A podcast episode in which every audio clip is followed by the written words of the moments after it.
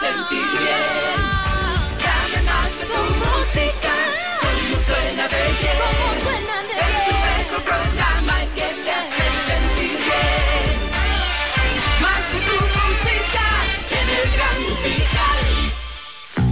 Temas muy interesantes en el Gran Musical. Esta es la entrevista de Cristian del Alcázar Ponce.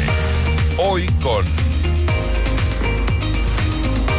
Hoy con nuestro miércoles de invitados especiales. Amigos, pueden seguir nuestra transmisión en vivo en todas nuestras plataformas digitales, en redes sociales, en X, también en eh, Facebook, nuestra página web, nuestra app para quienes no las tienen y el canal de YouTube FM Mundo Live. Hoy un queridísimo amigo, qué bueno poder conversar esta mañana con Iván Vallejo. Iván, espero que estés muy bien. ¿En dónde te encuentras? Buenos días.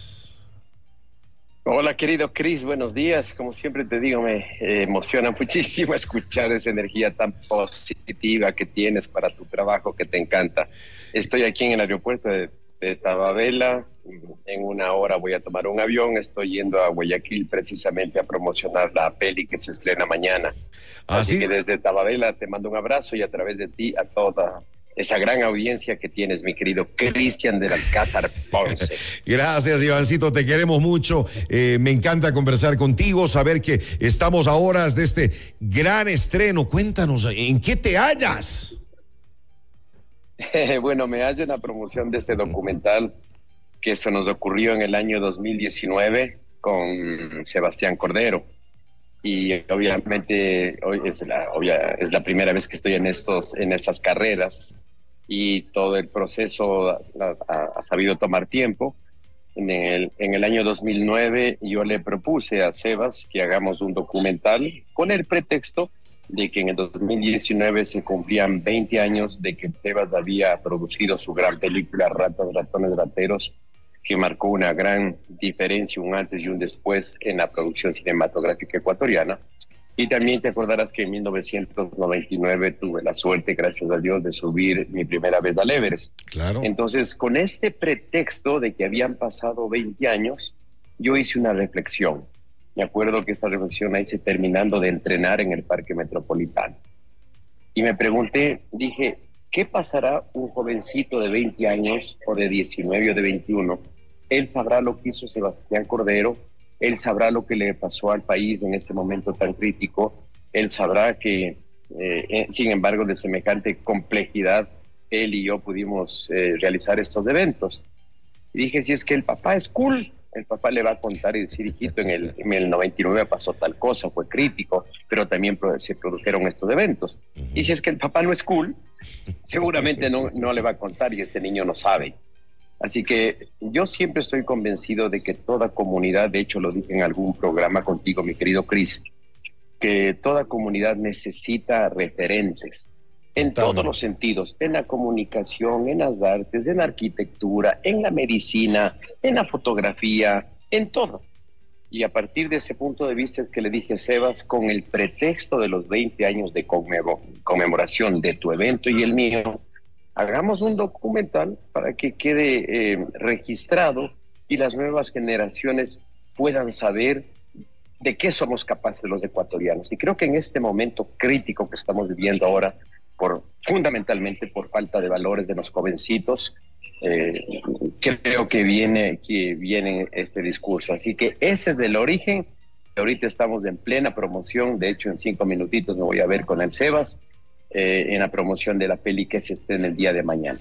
Qué hermoso, qué hermoso. Me parece de lujo que se hayan unido dos grandes personajes de nuestro país, como, como Iván Vallejo y Sebastián Cordero, que es uno de los directores eh, más importantes que ha tenido Ecuador a lo largo de su historia. Para al otro lado de la niebla, al otro lado de la niebla, ¿qué detalles así interesantes nos puedes eh, contar de la producción de este documental, Ivancito? Eh, puedo contar los detalles. Eh, eh, es un viaje que realizamos al campamento base del Everest, un viaje de 12 días, eh, donde le convencí al Sebas que teníamos que realizar este viaje, tenía que caminar. Llegamos al campamento base del Everest a 5300 y luego al siguiente día subimos a un, a un piquito pequeñito por ahí de 5600 que es casi como la altura del Cotopaxi, pero como el Himalaya es tan grande, aparece como un pico pequeñito. Y en esos nueve días de caminata tuvo lugar una, una conversación muy larga y profunda sobre la vida del Sebas y sobre la vida de este servidor. ¿Y de qué hablamos? Y hablamos de todo lo que nos ocurre en la vida cotidiana a ti, Cris, eh, a Caro, a mi hija, a tus hijos, de por dónde va la vida, qué significan los logros, qué significan las derrotas.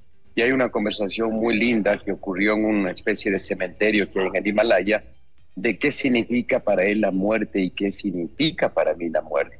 Entonces, es una conversación muy íntima, en verdad, en, teniendo como pretexto este escenario tan lindo del, Himalaya.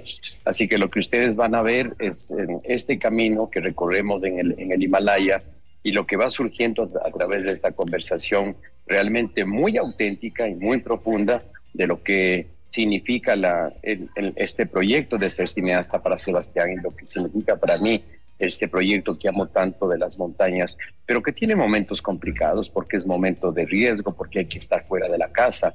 Entonces estamos contando como, como eso, e, esa otra parte que normalmente no aparece.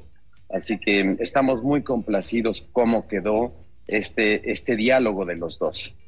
Le sacaste el aire entonces a, a Sebas, por lo que veo, Iván.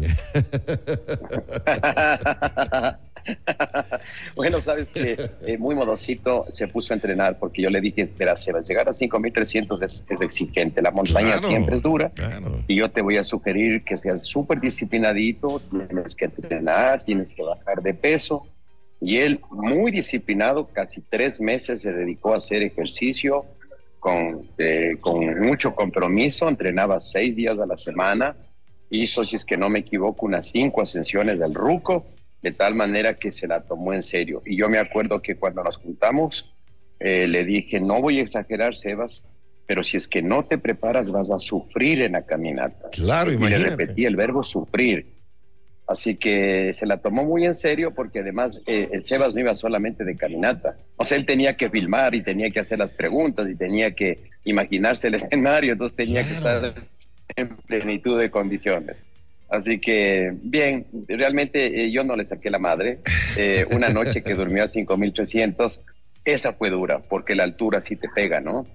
Y parte de, de, todo este, de, esta conversación, de, este diálogo, también hay en ese momento en que él pasa una noche tan mala, 5300, y se siente completamente vulnerable agobiado por la montaña. Entonces ahí ya no está el cineasta Sebastián Cordero, ya no está.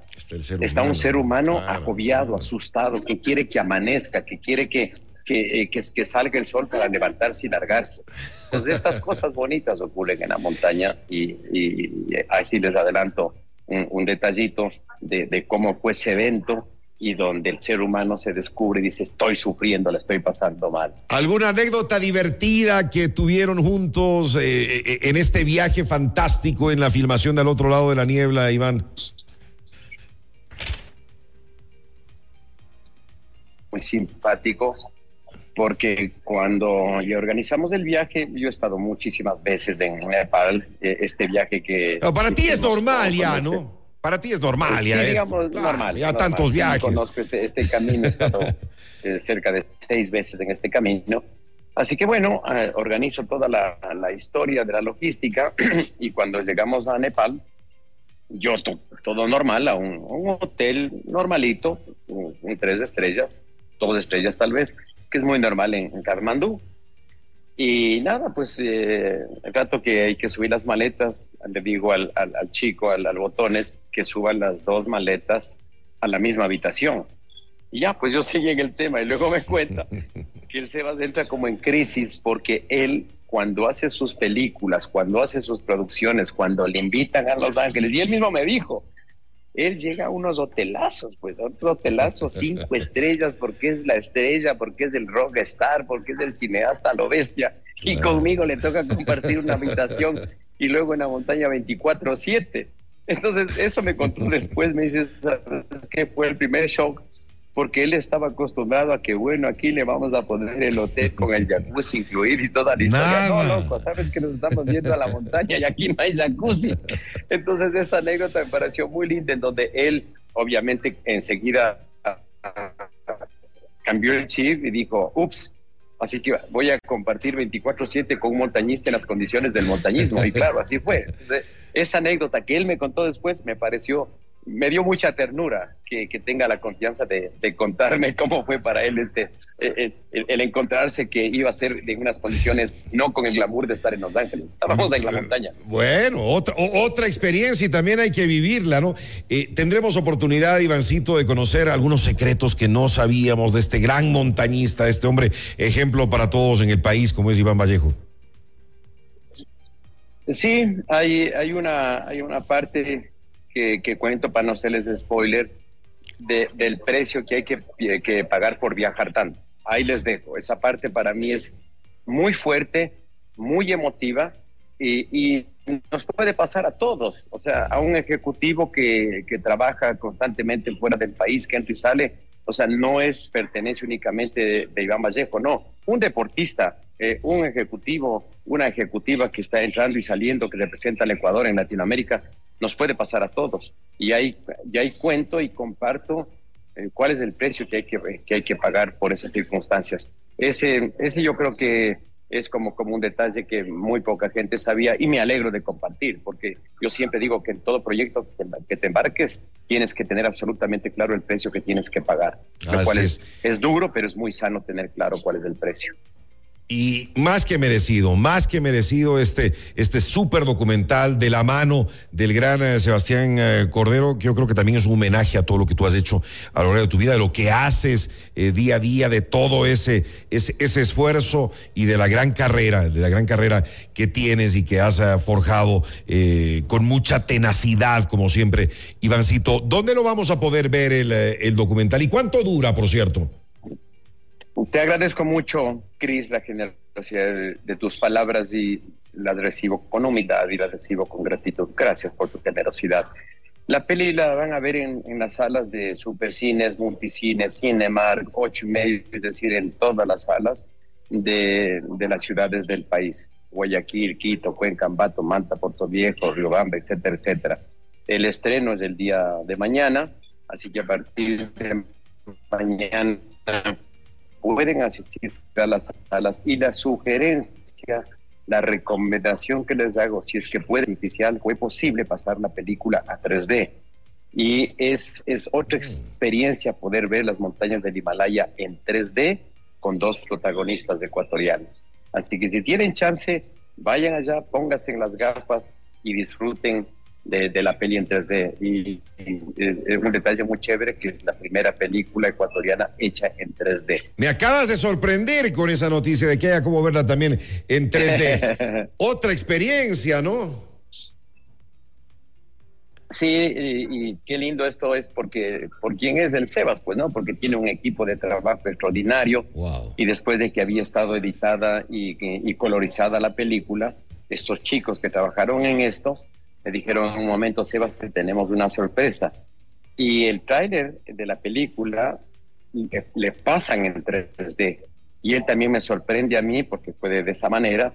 Yo veo el tráiler en, 3D y me quedo sorprendidísimo porque para que la película sea en 3D tiene que ser filmada con otra cámara totalmente diferente. De hecho, se filma con dos cámaras. Pues me quedé sorprendido y dije, ¿cómo es esto posible? Y ahí me explica que estos chicos brillantísimos se les ocurrió y nos mostraron el tráiler en, 3D. Después le dije, ve Sebas, cueste lo que cueste, pasemos toda la película 3D. Y así fue. Y ahora pueden disfrutar ustedes ver los monasterios de Nepal, eh, eh, la gente que camina por la montaña y finalmente las montañas en 3D. Qué increíble, qué increíble. Nuevamente felicitaciones a ti, Vancito, felicitaciones a Sebastián. Me fascina que se hayan juntado para traernos esta película. Recuerden entonces, mañana el gran estreno, vayan a su cine favorito, vayan a ver todas estas, estas historias, las aventuras de Iván Vallejo en Al otro lado de la niebla, al otro lado de la niebla. Ivancito, antes de despedirnos, sé que estás ya por tomar eh, tu vuelo, como tú decías al principio de esta entrevista, eh, vivimos momentos complicados con todo lo que está pasando en, eh, en, el país, con lo de la inseguridad, que lastimosamente ha ido creciendo tanto hasta, hasta desbordarse. Eh, hay mucha incertidumbre en, eh, en los ecuatorianos. Otra vez, lamentablemente, vivimos vivimos situaciones y, momentos complicados y siempre, siempre me encanta poder charlar contigo y que le des un mensaje a todos los, a, todos los ecuatorianos que, que, estamos preocupados, que estamos dolidos por lo que sucede en nuestro querido Ecuador del alma.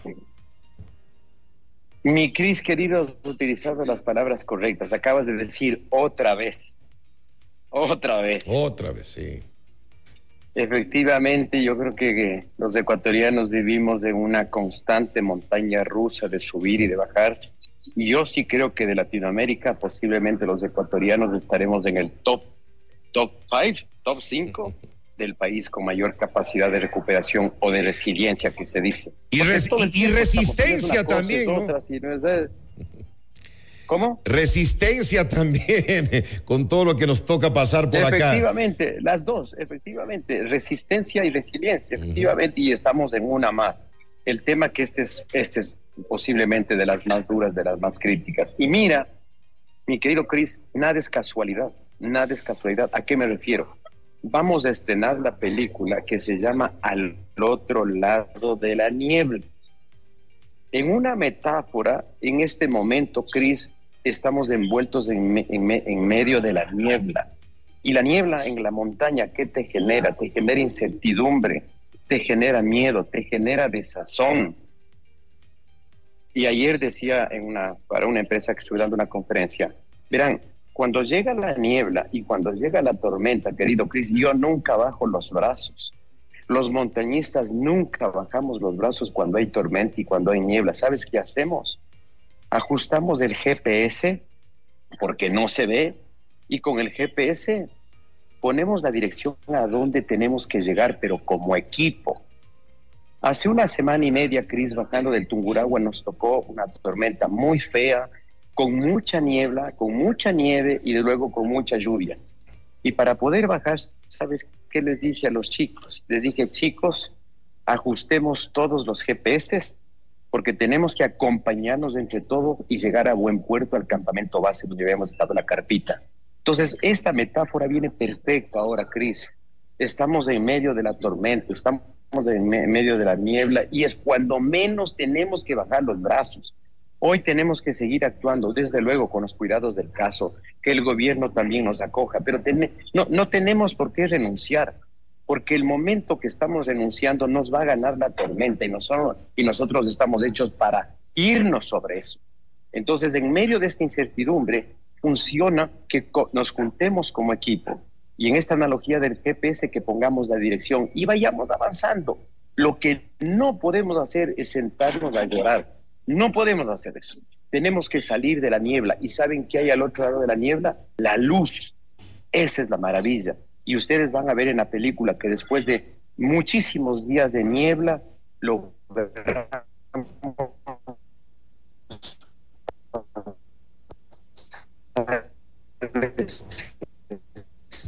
Qué pena, se, me está, se me está cortando, se me está cortando la señal.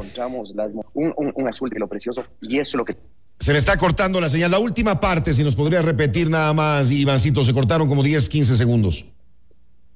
Ah, con mucho gusto. Que precisamente eso van a ver ustedes en la peli, que al otro lado de la, de la niebla que hay está el sol, está el cielo azul, al otro lado de la niebla está la esperanza entonces hoy tenemos que ubicar nuestros GPS para cruzar esta niebla, aportando todos como ecuatorianos, como equipo, para llegar a ese, al, otro lado de la niebla que está la esperanza. Es lo que tenemos que hacer en este momento, mi querido Cris. No perdamos la esperanza, no perdamos la esperanza jamás, Ivancito. Nuevamente, gracias, felicitaciones. Le mandas un saludo muy grande a Seba. Pues, les felicito a los dos. Que sea un éxito, que todo el mundo vaya a ver la película para quienes nos están escuchando, para quienes están siguiendo en la transmisión en vivo también en, eh, en video. A partir de mañana, el gran estreno de Al otro lado de la niebla en las principales salas de cine de todo el país. Iván, con el cariño de siempre y la admiración de siempre. Un abrazo fuerte y ahí estaremos viendo la película seguro. Eh, un abrazo para ti. Gracias, mi Cris querido. Yo te abrazo con el cariño enorme que tengo para ti. Que tengas un lindo día y tú también con esa energía que es auténtica, que, que rebosa, que nos sigas también dando esperanza. Y cualquier ratito, si es que es del caso, que, que converses con el Sebas porque él tiene la, el otro lado de la historia. Te abrazo con mi cariño. Feliz día a ti y a todos los a, todos uh, eh, tus escuchas. Te mando un fuerte abrazo, un abrazo para todos. Seguro que sí. Gracias, Iván. Un abrazo. Chao, chao. Noticias, reportajes y opinión. Cristian del Alcázar Ponce